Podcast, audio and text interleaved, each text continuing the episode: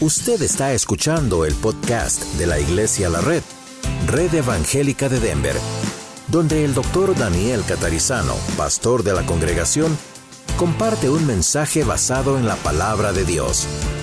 Ahora abra su corazón y permita que en los próximos minutos el Señor le hable y le bendiga. Hoy vamos a hablar en esta serie del avivamiento que viene acerca de estar firmes en Cristo. Hebreos, casi ahí al final de la Biblia. Voy a leer, vamos a leer bastante el texto porque el texto se explica bastante a sí mismo. Luego vamos a rápidamente ir repasando porciones, vamos a saltar de un lugar al otro, porque este texto habla mucho acerca de eh, la necesidad de estar firmes en aquel de quien hemos cantado, que murió en la cruz por nosotros. Y el texto está escrito de tal manera, estos capítulos en Hebreos, que es, una manera que llamamos circular. que Empieza con un tema, lo desarrolla, da la vuelta, vuelve otra vez, lo desarrolla, da la vuelta, vuelve. Entonces vamos a leerlo todo de una vez y luego en el mensaje vamos a comprender ah, todas estas cosas. Hebreos capítulo 9, comenzando en el versículo 23. Los que estuvieron el domingo pasado o vieron en YouTube el mensaje que hablamos de la apostasía, este mensaje es casi una continuación de aquel mensaje, pero girándolo también hacia lo que a nosotros compete como iglesia. Comenzando en el versículo 23, la palabra de Dios dice, fue pues necesario que las figuras de las cosas celestiales, fuesen purificadas así. Y el autor viene hablando acerca del tabernáculo, los sacrificios, las cosas que hacían los judíos desde el Antiguo Testamento. Pero las cosas celestiales mismas se purifican con mejores sacrificios que esos. Verso 24, porque no entró Cristo en el santuario hecho de mano, figura del verdadero, sino en el cielo mismo, otras palabras para decir, no entró en el templo de aquel lugar, sino en el cielo mismo, para presentarse ahora por nosotros ante Dios. Y no para ofrecerse muchas veces, como entra el sumo sacerdote en el lugar santísimo del tabernáculo del templo, cada año con sangre ajena. De otra manera, le hubiera sido necesario padecer muchas veces desde el principio del mundo. Pero ahora, en la consumación de los siglos, se presentó una vez para siempre por el sacrificio de sí mismo, para quitar del medio el pecado. Y de la manera que está establecido para los hombres, hombres y mujeres, que mueran una sola vez y después de esto el juicio. Así también Cristo fue ofrecido una sola vez para llevar los pecados de muchos y aparecerá por segunda vez sin relación con el pecado para salvar a los que le esperan, porque la ley, teniendo la sombra de los bienes venideros, no la imagen misma de las cosas, nunca puede, por los mismos sacrificios que se ofrecen continuamente cada año, hacer perfectos a los que se acercan. De otra manera cesarían de ofrecerse, pues los que tributan este culto, limpios una vez, no tendrían ya más conciencia de pecado. Pero en estos sacrificios cada año se hace memoria de los pecados, porque la sangre de los toros y de los machos cabríos no pueden quitar los pecados. Por lo cual, entrando en el mundo, Jesús, Dice, sacrificio y ofrenda no quisiste, mas me preparaste cuerpo. Holocaustos y expiaciones por el pecado no te agradaron. Entonces dije, he aquí que vengo, oh Dios, para hacer tu voluntad, como en el rollo del libro está escrito de mí. Diciendo primero, sacrificio y ofrenda y holocaustos y expiaciones por el pecado no quisiste ni te agradaron, las cuales cosas se ofrecen según la ley, es decir, Dios mismo las estableció. Verso 9, diciendo luego, he aquí que vengo, oh Dios, para hacer tu voluntad. Quítalo primero para establecer esto último. Quítalo primero para establecer esto último. Verso 10, en esa voluntad somos santificados mediante la ofrenda del cuerpo de Jesucristo hecha una vez para siempre. Y ciertamente todo sacerdote está día tras día ministrando y ofreciendo muchas veces los mismos sacrificios que nunca pueden quitar los pecados. Pero Cristo, habiendo ofrecido una vez para siempre un solo sacrificio por los pecados, se ha sentado a la diestra de Dios. De ahí en adelante, esperando hasta que sus enemigos sean puestos por estrado de sus pies. Porque con una sola ofrenda hizo perfectos para siempre a los santificados. Y nos atestigua lo mismo el Espíritu Santo, porque después de haber dicho, ese, este es el pacto que haré con ellos, después de aquellos días, dice el Señor, pondré mis leyes en sus corazones y en sus mentes las escribiré. Y añade, y nunca más me acordaré de sus pecados y de sus transgresiones. Pues donde hay remisión de estos, donde se quitan los pecados, no hay más ofrenda por el pecado.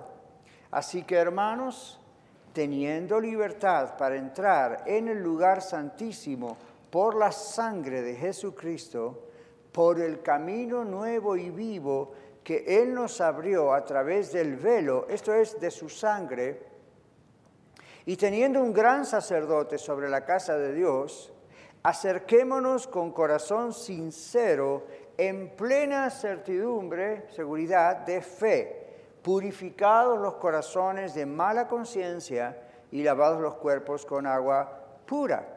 Mantengamos firmes, firmes, sin fluctuar, la profesión de nuestra esperanza, porque fiel es el que prometió.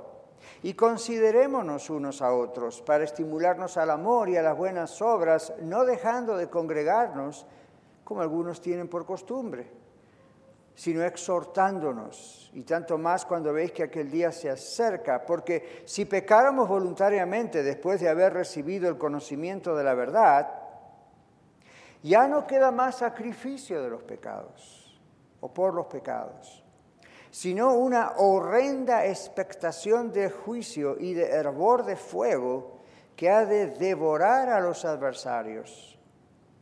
El que viola la ley de Moisés, por el testimonio de dos o tres testigos, muere irremisiblemente. ¿Cuánto mayor castigo pensáis que merecerá el que pisoteare al Hijo de Dios? y tuviere por inmunda la sangre del pacto en el cual o en la cual fue santificado, e hiciere afrenta al Espíritu de su gracia? Pues conocemos al que dijo, mía es la venganza, yo daré el pago, dice el Señor. Y otra vez, el Señor juzgará a su pueblo. Horrenda cosa es caer en manos del Dios vivo pero traed a la memoria los días pasados en los cuales después de haber sido iluminados sostuvisteis gran combate de padecimientos. Por una parte, ciertamente con vituperios y tribulaciones fuisteis hechos, hechos espectáculo, y por otra, llegasteis a ser compañeros de los que estaban en una situación semejante.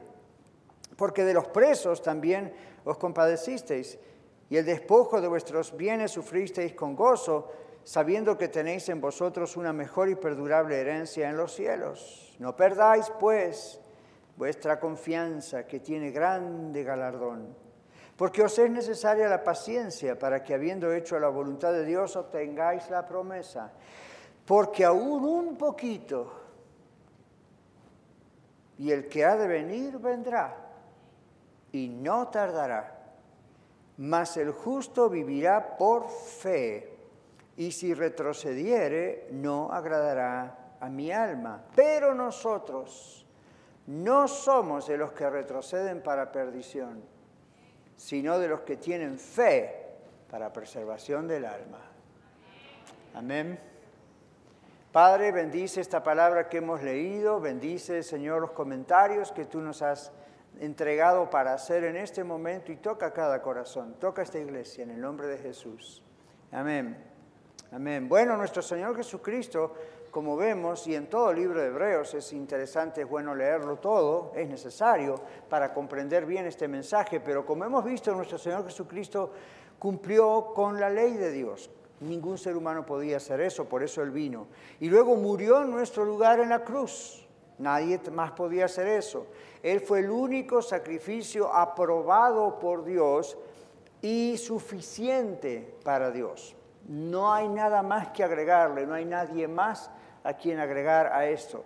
Jesús nos reconcilió con Dios. Nosotros necesitamos afirmarnos firmemente, aferrarnos firmemente en esto que hemos leído, en nuestra fe en Cristo Jesús, porque fiel es la promesa del Señor.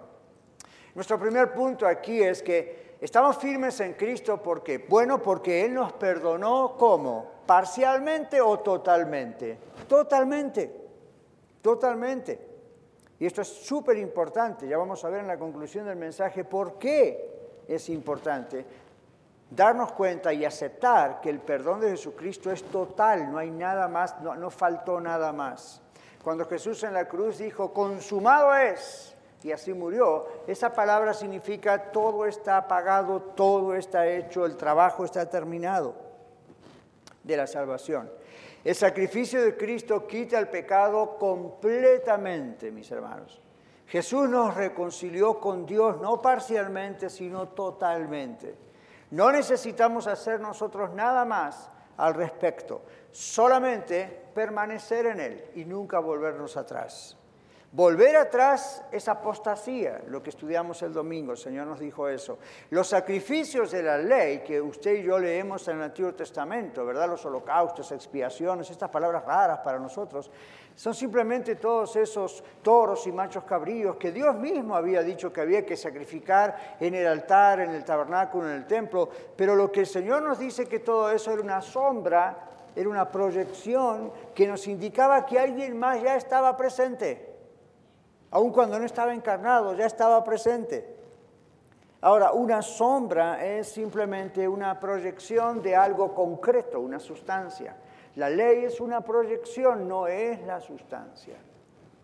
Los sacrificios de la ley, inclusive dados por Dios, Dios no los dio como vehículo de salvación, no los dio como algo perfecto en el sentido de que como Jesús iban a poder salvarnos. Los sacrificios de la ley, aún dados por Dios, eran imperfectos. En realidad, esos sacrificios no ayudaban para la salvación y por eso la Biblia dice en el Salmo 40, que es lo que Hebreos está mencionando aquí, que no eran suficientes y no agradaban a Dios. Y usted dice, pero ¿cómo si Dios los puso, cómo es que no le agradaban? No le agradaban en el sentido de aferrarse a esos sacrificios como medio para ser salvos. No tenían esa ese propósito, no tenían esa misión, no tenían esa función. Solamente tenían la función de que la gente mirara al Cristo que iba a venir, al Mesías, es lo que la palabra Cristo significa, el Mesías que iba a venir. El sacrificio de Cristo a cambio de esos sacrificios que día a día, no puedo imaginarme si yo hubiese sido un sacerdote del Antiguo Testamento, todos los días, constantemente y muchas veces, tener que estar en un altar sangriento, lleno de animales, me imagino el apestoso olor que habría allí, las moscas y quién sabe cuántas cosas, pero todo eso era necesario hacer, no para realmente quitar el pecado, sino para ir pasándola, como decimos, porque eso significaba y representaba al Mesías que iba a venir. Cuando el Mesías vino, la Escritura nos dice que una sola vez fue necesario que muriese en el altar de la cruz y listo.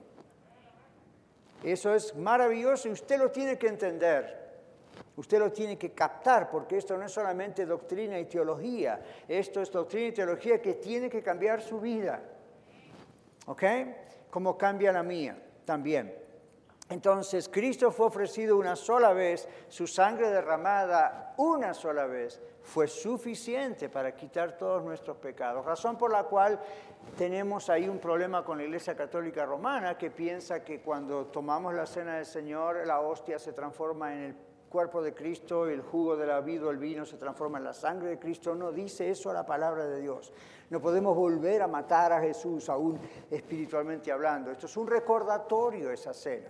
es un memorial. Jesús, el Señor Jesús dijo eso, ¿verdad?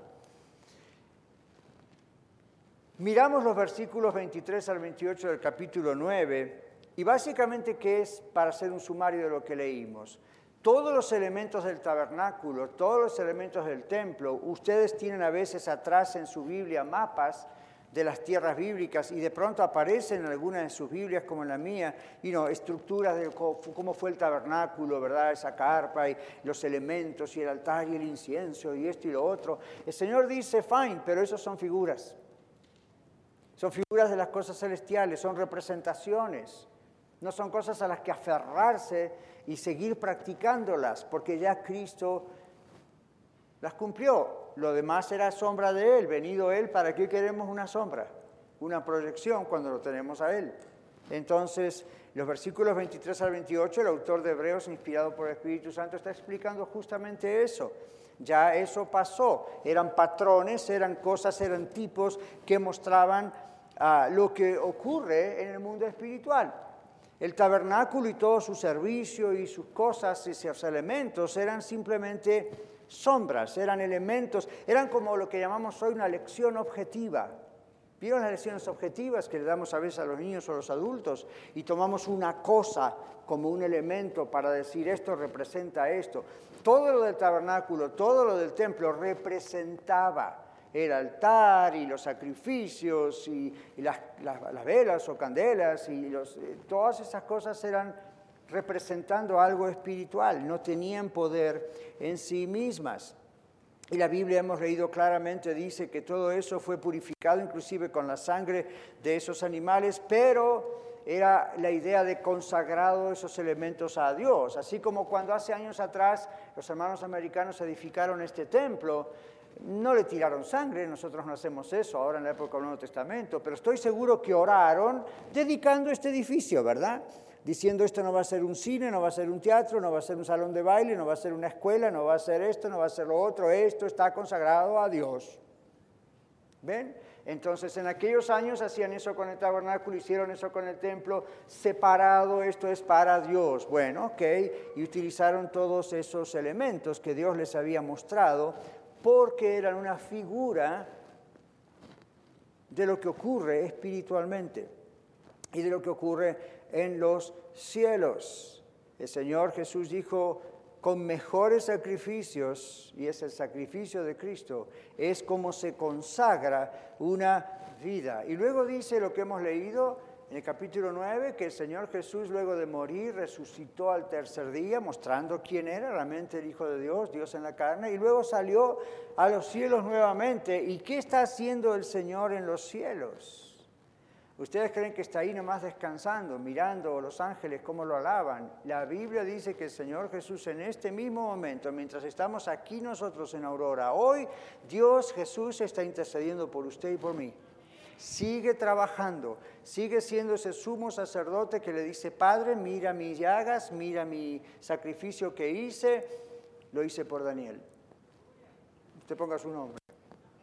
Lo hice por Iglesia La Red constantemente. Hay otro texto que no consideramos porque no hay tiempo, donde la Biblia dice que Satanás, el diablo, es el acusador suyo y mío, de los escogidos. Pero ahí está nuestro intercesor, el Señor Jesús, diciendo, stop, no puedes, yo morí por ellos. Acúsalos todo lo que quieres, no puedes, son santos, son míos, yo doy mi sangre por ellos, stop. Usted tiene que saber con qué Dios cuenta, aun cuando va manejando su carro, Jesús está haciendo eso. Está comiendo en la mesa en un restaurante en su casa, Jesús sigue haciendo eso. Está acá adorando a Dios, Jesús sigue haciendo eso. Está trabajando y se rompe un dedo con el martillo, sorry, pero Jesús sigue haciendo lo que está haciendo. Tiene que agarrar esta onda bien fuerte porque esto es lo que le da vida. Esto significa ser cristiano. No es venir nomás acá a la iglesia a escuchar a un pastor. Todos los días usted pida a Dios ser consciente de lo que el Señor está haciendo todos los días por usted. La ley de Moisés, cuando leímos el capítulo 10 y pasamos del 1 al 21, la ley de Moisés era una sombra, otra vez, de las cosas buenas que vendrían. No contenía las cosas buenas. Era una sombra de ellas. La ley no puede librarnos del pecado y tranquilizar nuestra conciencia. No lo hacía con los judíos de esa época, no lo sigue haciendo con los que guardan la ley hoy. Ni nosotros. La ley no puede librarnos o liberarnos del pecado y perfeccionar la conciencia. Ese es el problema con la ley. Si los sacrificios legales aseguraran el perdón de pecados completamente, no se hubiesen ofrecido una y otra vez todos los días, ¿se da cuenta? Con que lo hiciera una vez, that's it. No. La repetición de esos sacrificios mismos les demostraba a ellos que todavía seguían teniendo conciencia de pecados. El domingo hablamos acerca de los que se retrocedieron y apostataron y los que se fueron al movimiento de raíces hebreas y judaísmo y qué sé yo. Su conciencia sigue sucia. Ahora es peor que antes. Porque la Escritura dice que habiendo disfrutado el gozo de tener a Cristo en su corazón, pisotean la sangre de Jesús, lo rechazan, es peor que antes. Ojalá no hubiesen conocido a Jesús y se hubiesen convertido ahora. La sangre de los animales ofrecidos en los sacrificios no tenía poder para limpiar el pecado. Y usted dice, bueno, ¿tenía algún otro efecto, pastor? Bueno, el efecto de proyectar a quien iba a venir, al Mesías prometido, a Jesucristo. Y tenía un efecto moral en el pueblo también en el hecho de que decían, bueno, mi conciencia quedó tranquila. Fui al templo, llevé este corderito, llevé este toro, llevé este... Y no, a veces eran cuestiones de vegetales, dependiendo de la enorme cantidad de ofrendas que había para cada cosa. Y bueno, hoy fui a la iglesia, ¿ok? Entonces mi conciencia está tranquila. Ya, después llegaba el día siguiente. ¿Y qué pasó con la conciencia tranquila? Otra vez seguía sucia. Y creo que ni al día siguiente esperaban, en cuanto llegaban con la mula hasta su casa, Adiós. No tenía ese poder la ley, no tiene ese poder la ley. Por eso vino Cristo. La sangre de animales tenía ningún efecto especial. La actitud de llevar eso al altar, la actitud de que el sacerdote orara por usted, tenía ese efecto tranquilizante hasta un tiempo. Es más o menos como hoy en día, por ejemplo, cuando uno va a la iglesia católica y se confiesa en el confesionario y lo que está haciendo en realidad es desahogarse.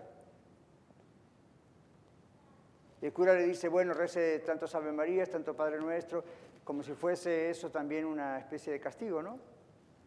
Y haga esto, A, B, C o D, y uno se siente bien y después, o me desahogué.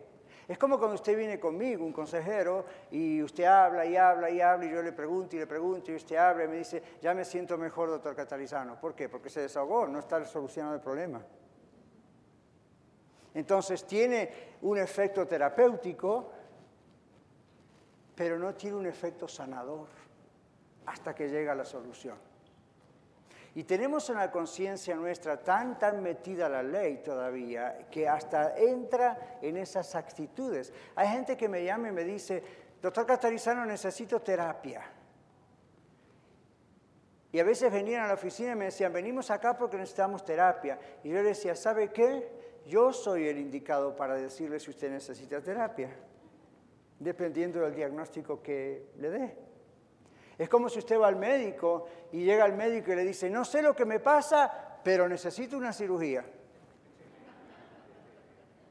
Y el médico le va a decir, ¿usted cómo sabe? Ah, necesito una cirugía.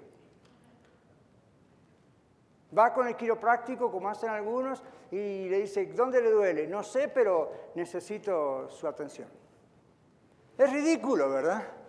Es ridículo. Entonces la gente iba a los sacrificios, la gente va todavía a hacer ciertos sacrificios pensando, ok, vine a la iglesia o hice esto, hice lo otro, di una ofrenda, hoy estoy bien. Y se da cuenta que su conciencia no, sigue ah, adentro muchas dudas, muchas preguntas. Las dudas y las preguntas son buenas, son bienvenidas, usted tiene que hacer preguntas a, a la gente que aquí en la iglesia es muy entrenada para ayudarle. Pero eso no significa que su conciencia queda libre de pecado es muy diferente. Y esto es ese problema que tenían los antiguos. Los antiguos pensaban que esta era la manera en que podían solucionar las cosas y se frustraban constantemente dándose cuenta que no, no lo lograban. Los sacrificios levíticos no podían limpiar el pecado. Cristo, el Redentor del pecado, dijo cuando entró su misión, cuando fue encarnado, este Salmo 40. Por favor, cuando usted lea los salmos, Ore al Señor para descubrir dónde está Cristo en los salmos. Por ejemplo, usted lee el Salmo 23. ¿Quién no sabe el Salmo 23? Muchos sabemos. Jehová es mi pastor, nada me faltará. ¿Dónde está Jesús allí? Él es ese pastor. No, pero dice Jehová. Bueno, lea la Biblia y observe quién es Jehová. Pero es el Padre. Y bueno, pero mire bien y va a encontrar siempre a Cristo en los Salmos. En el Salmo 40 aparece esta profecía. Me preparaste cuerpo, sacrificio, ofrenda, ¿no? Y estamos en el Antiguo Testamento. Muchos años antes de Cristo fue escrito el Salmo 40 y ya estaba diciendo, sacrificio y ofrenda no son suficientes. No te agrada en ese aspecto. Y me preparaste cuerpo. La Biblia dice, como todos sabemos, que Dios preparó ese cuerpo. ¿Ok? Y Jesús vino al mundo. Salmo 46 al 8, para los que apuntan, esa es la referencia. Bueno, dado que los sacrificios y las ofrendas que se hacían todos los días y después año tras año en el altar no cumplieron con la voluntad de Dios en cuanto a la salvación, a quitar los pecados del ser humano, me preparaste un cuerpo para ser ofrecido como ofrenda, es lo que Jesús dice, en ese altar de la cruz. Esa es la ofrenda de Cristo. Cristo habla en el Salmo 40 diciendo entonces que Él venía al mundo para hacer perfectamente la voluntad de Dios. La ley anunció la encarnación de Cristo, que Cristo Dios vendría al mundo. Dios dijo en ese salmo, quítalo primero, la ley, toda la preparación, ¿ok? Quítalo primero el antiguo pacto con sus sacrificios y establece lo segundo, el nuevo pacto, a través de la sangre de Cristo, que el antiguo pacto anunció todo el tiempo. Mediante la completa sumisión de nuestro Señor Jesucristo, nuestros pecados son quitados de nosotros. Cuando usted ve la palabra remisión, muy antigua en español, esta es la idea. Cristo en la cruz quitó nuestros pecados. Y usted dice, a mí me conviene eso, yo quisiera tener eso, pastor, acepte a Cristo como su Salvador. Cristo ya hizo lo que tenía que hacer. Ahora usted tiene que aceptarlo o rechazarlo. Si lo acepta es salvo. Si lo rechaza, ¿qué más se puede hacer? Nada más. Después de que Jesús, dice la Biblia que después Jesús se sentó a la diestra de Dios. ¿Qué significa esa expresión se sentó? ¿No estaba cansado? Jesús no se cansaba, un cuerpo glorificado después de la resurrección. Esa expresión se sentó implica no se necesita hacer nada más. Nosotros, como no tenemos monarquías, no tenemos reyes, tenemos democracias, presidentes y esas cosas, no entendemos mucho lo que es a veces el lenguaje bíblico que fue escrito durante tiempos de monarquía. Cuando un rey se sentaba en su trono después de una actividad, después de una gran guerra donde participó, se sentaba en un trono y ¿qué significaba eso? It, ya está, no hay nada más que hacer, ya está todo hecho. Jesús ascendió a los cielos y se sentó en el trono de Dios. Y usted me ha escuchado decir muchas veces que Dios no comparte su trono con nadie. Esta es otra prueba de que Jesucristo es Dios. Ahí está, sentado a la diestra del Padre. Usted dice, ¿por qué significa la derecha? Es otro término monárquico para decir en el lugar de mayor honor. Ahí es, ahí está, en el lugar de mayor honor, intercediendo por nosotros. ¿Ok? ¿Hasta que, Hasta que sus enemigos sean puestos por descanso de sus pies otro término extraño para nosotros. Cuando un rey venía de una guerra, lo que generalmente hacía cuando entraba al pueblo era poner el pie arriba de la cabeza de su enemigo muerto. Y la indicación era por, todo el pueblo victoriaba, y ¡eh, viva nuestro vencedor! ¡Viva nuestro rey! Puedo imaginar al rey David haciendo eso. Y otros reyes que menciona la Biblia. Entonces hay que explicar esto un poquito para darnos cuenta ¿Por qué? ¿Qué es esto? Bueno, vamos a ver un día al Señor reinando como Rey de Reyes y Señor de Señores, nosotros alabándole y los enemigos a, a sus pies. Entonces nosotros, dice la Biblia ahora, tenemos que mirar aquí en capítulo 10, 26 a 31 que estuvimos leyendo, que pisotear deliberadamente la sangre de Cristo es pisotear directamente la gracia de Dios, la voluntad de Dios que es salvarle a usted y a mí. Cristo nos abrió el camino. Si nosotros le rechazamos, estamos pisoteando deliberadamente la voluntad de Dios, de salvarnos, la misericordia de Dios, de salvarnos a nosotros que en realidad merecíamos el infierno. Pisotear deliberadamente la sangre de Cristo es apostatar de la fe. Esto lo hace alguien que ya probó la fe, no alguien que no conoce la fe. Alguien que no conoce la fe está perdido, está perdida, pero tiene la posibilidad de que vayamos, le prediquemos a Cristo y sea salvo, como nos predicaron nosotros. La persona apóstata es la persona que habiendo disfrutado y entendido y aceptado, de pronto dice, no quiero esto más. No hay solución para tal persona.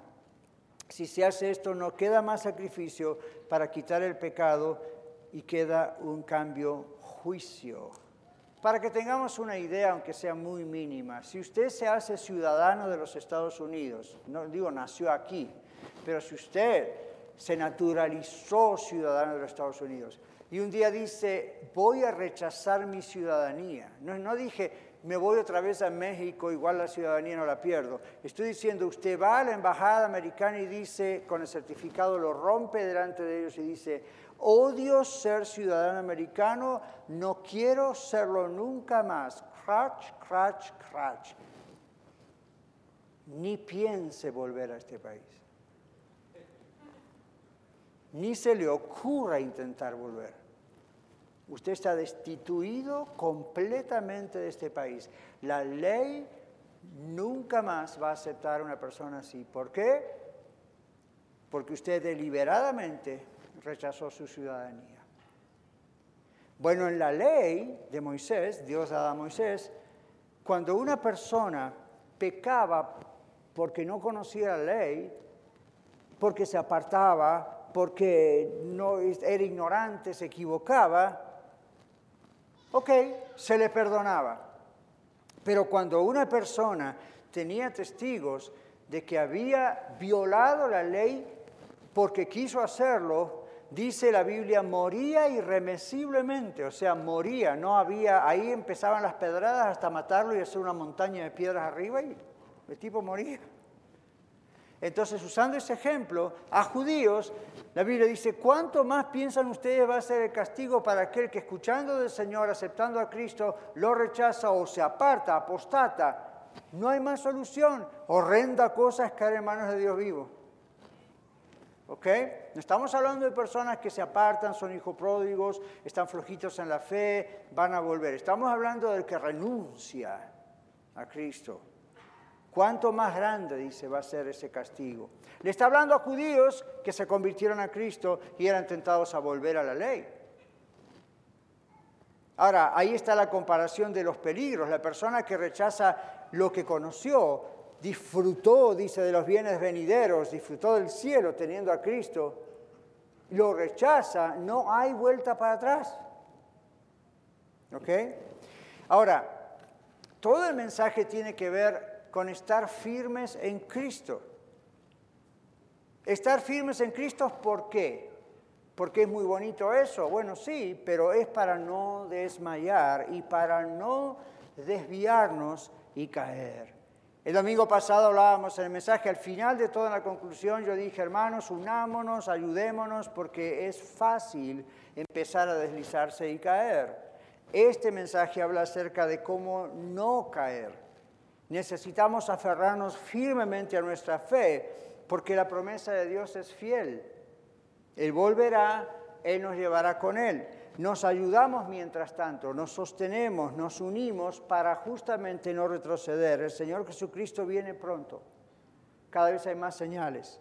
Y mientras tanto, hasta que Él venga, escuche esto, hasta que Él venga físicamente por nosotros, Él viene muchas veces en auxilio a nosotros.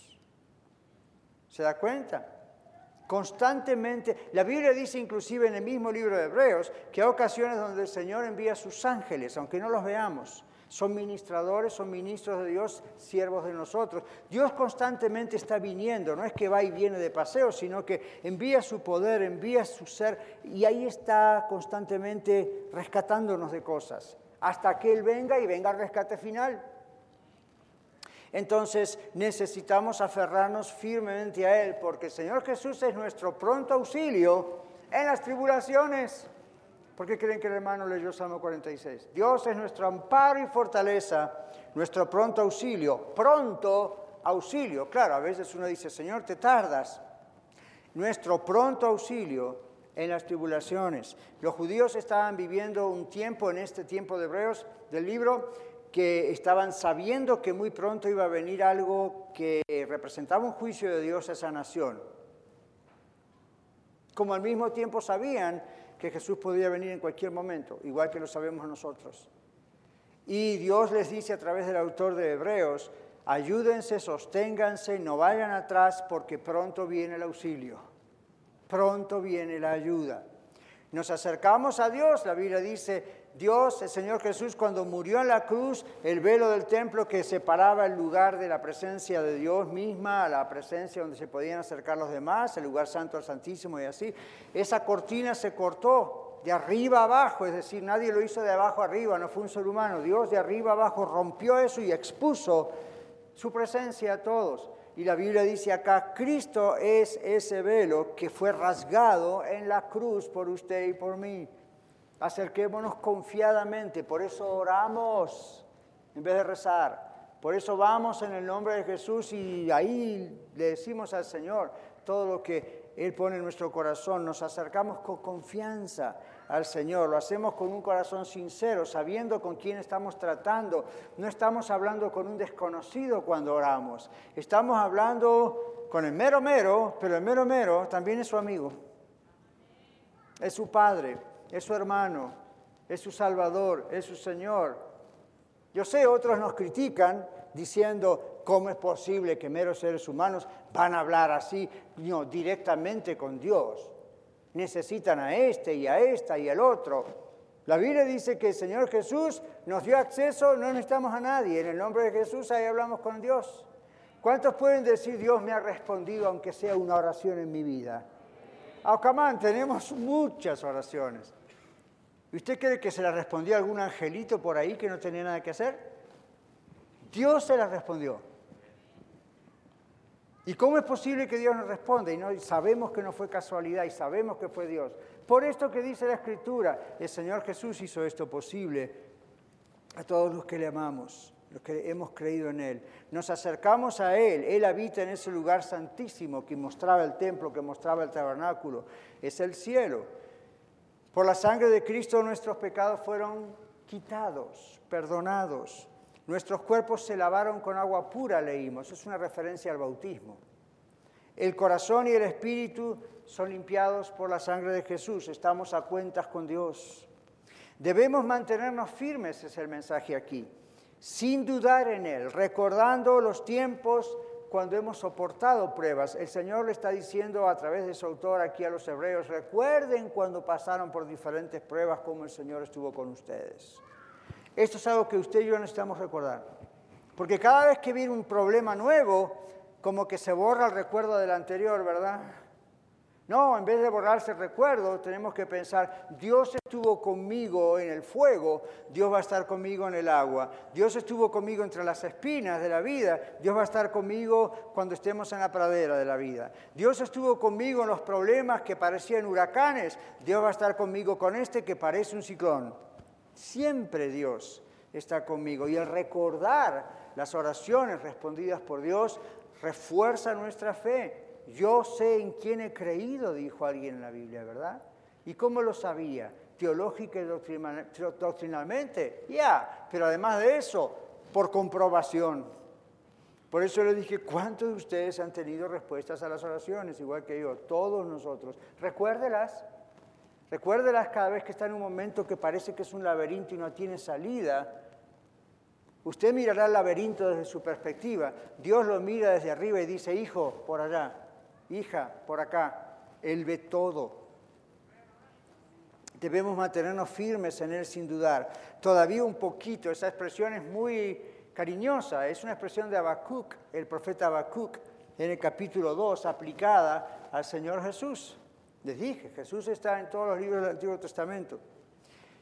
Pronto vendrá Cristo, ya sea en su propia persona, que es lo que estamos esperando, o en su providencia. Un día vamos a hablar más directamente de lo que significa esa palabra providencia. Usted todavía está vivo en este lugar por pura providencia de Dios. Yo también.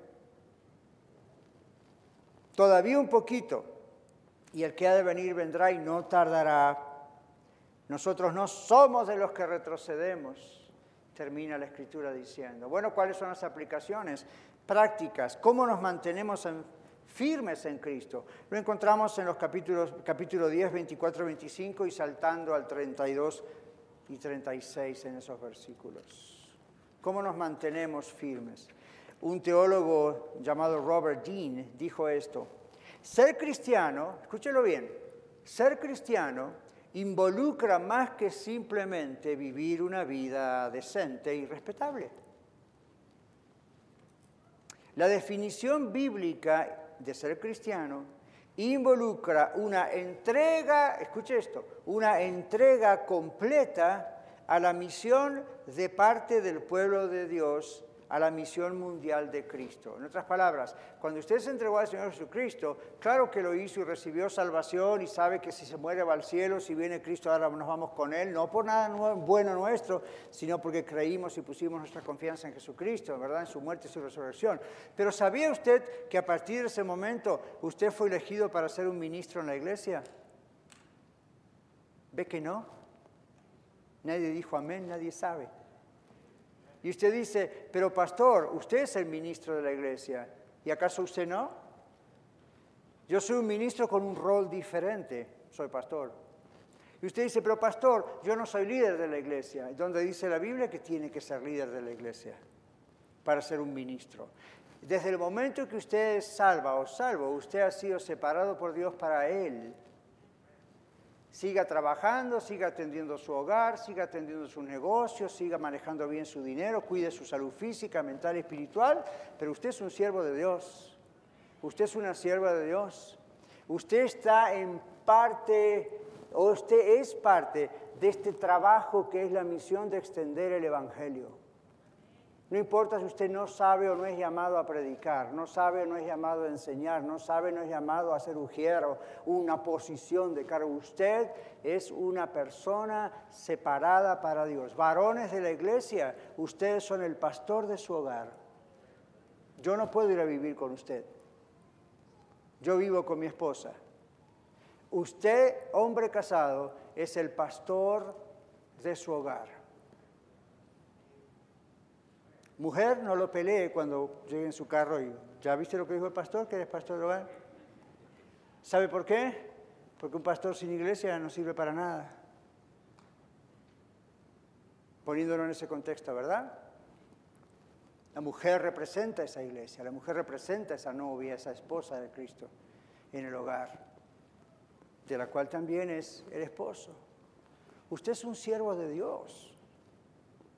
Más allá de que se siente todas las mañanas y tenga un devocional con su esposa y sus hijos, más allá de que lo haga o no lo haga, no importa, usted está puesto ahí como la figura de Jesucristo en ese hogar.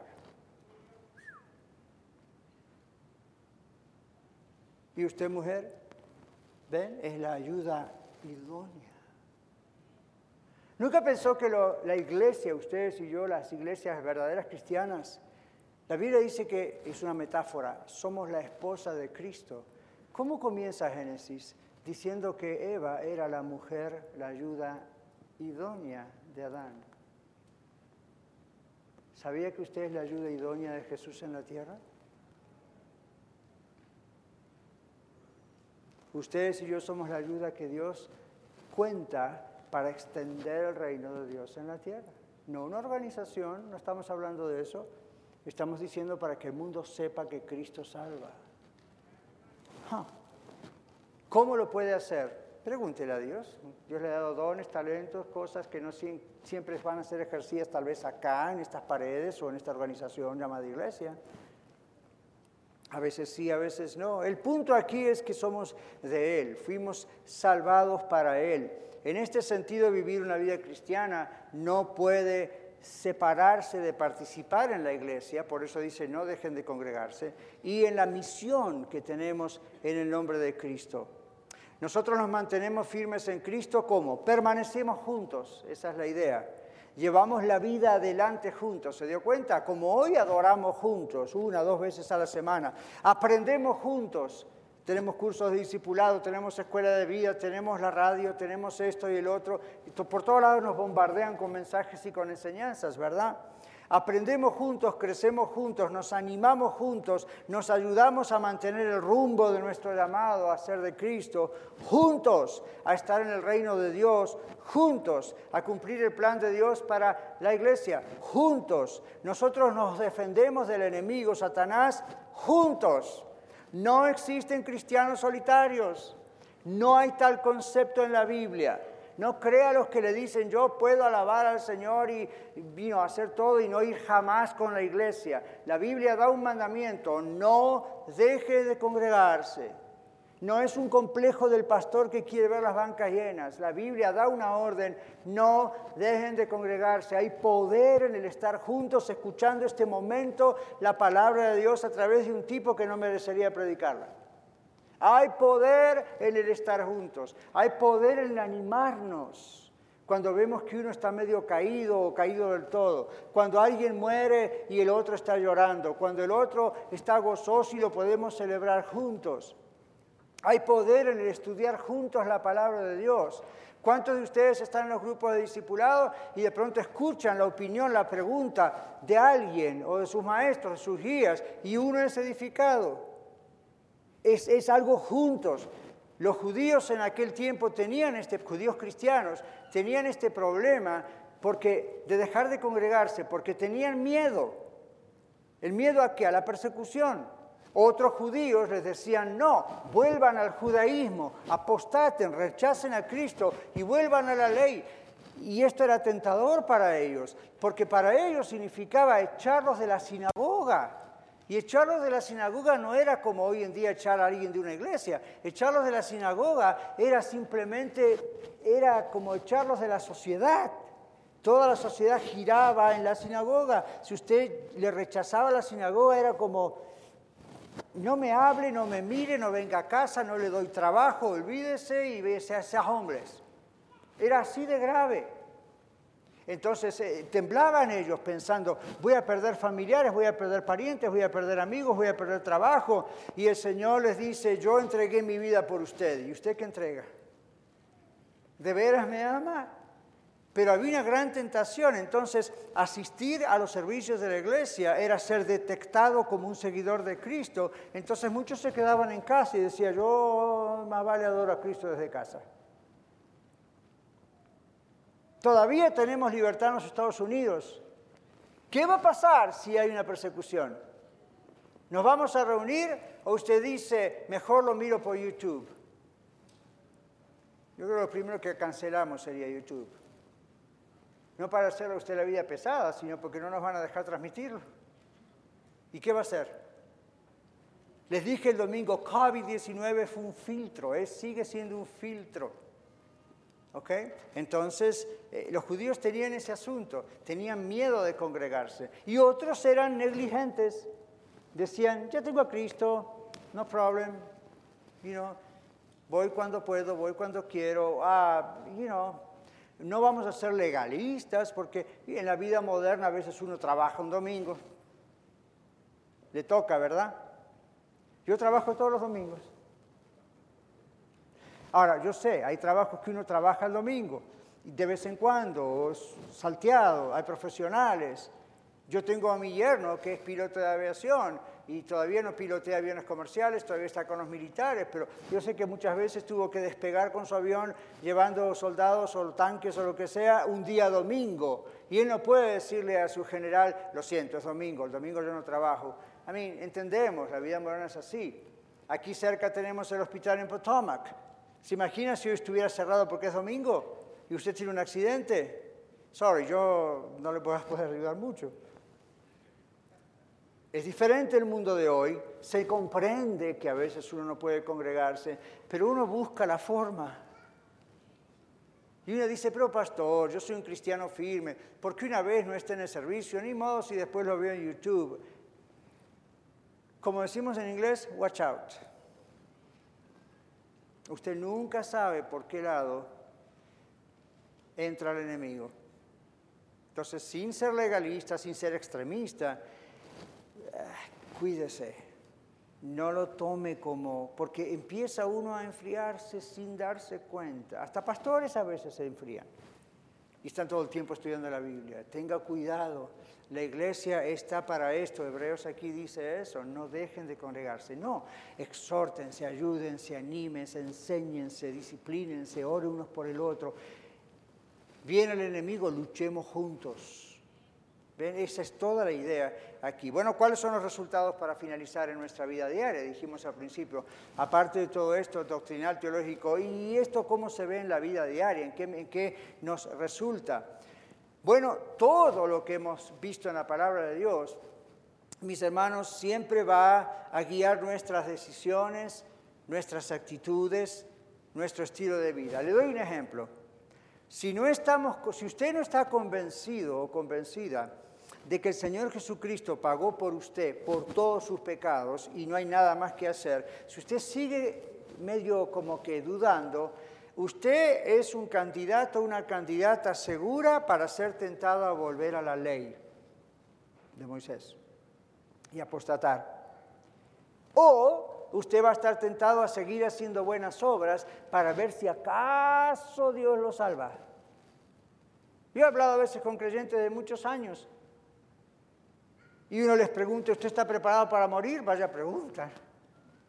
¿O usted está preparado si viene el Señor? Vaya pregunta. Y dice, no, no, no sé, yo quisiera que Dios me dé unos años más porque hay cosas que tengo que arreglar en mi vida y porque tengo que hacer mejores obras. Mira, la verdad, uy, no. Hay gente que está enferma en los hospitales y ahora empieza a hacer contratos con Dios, negociaciones. Eso es típico, en, en consejería lo hemos visto. Empieza a hacer negociaciones. Señor, si me das por lo menos cinco años más, te juro que voy a ir a la iglesia. Ahora sí que voy a diezmar y voy a ofrendar. Ahora sí que voy a limpiar los templos. Ahora sí que voy a hacer de todo. Señor, por favor, dame más años. Y después el Señor dice, ahora.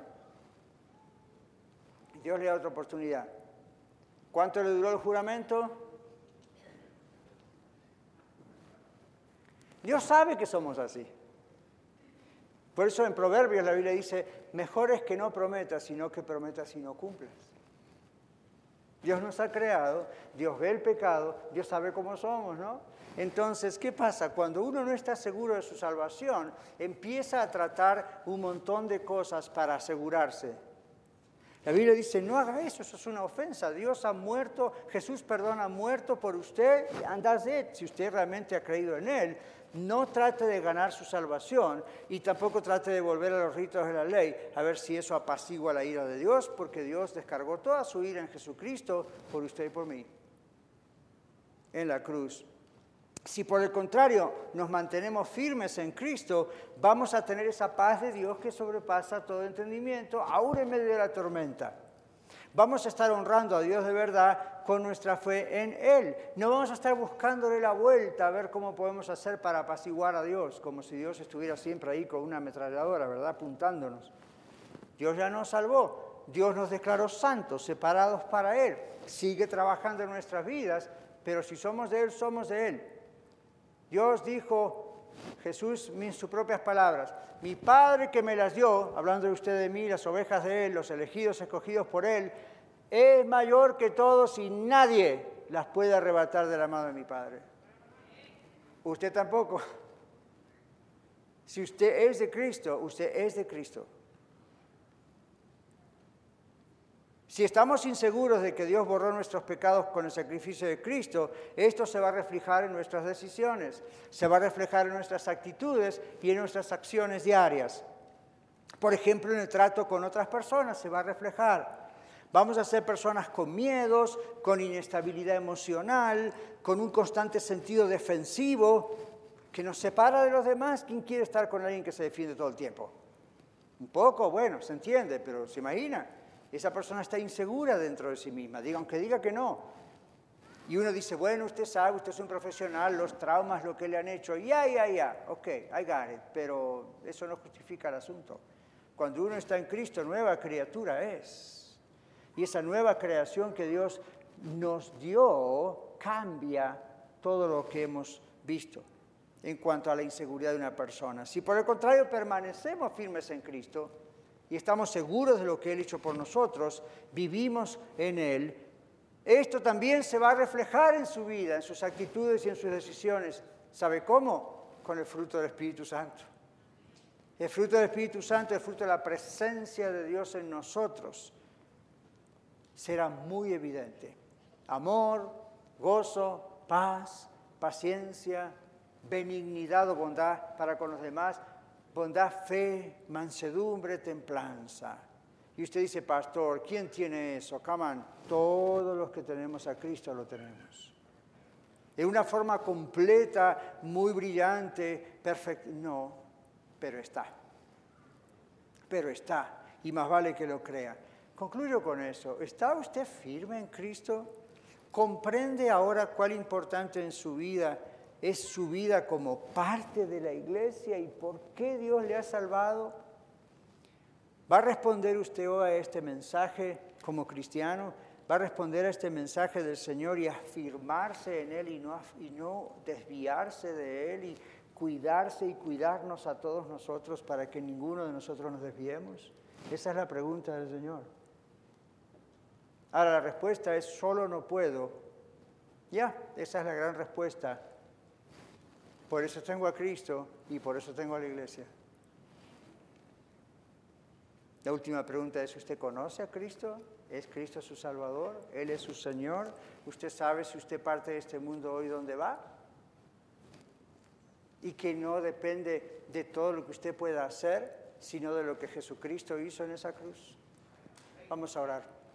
Si usted no ha encontrado a Cristo todavía, no es porque Dios no le ha buscado Dios le está buscando aún en este momento. Rinda su corazón al Señor, de todo corazón.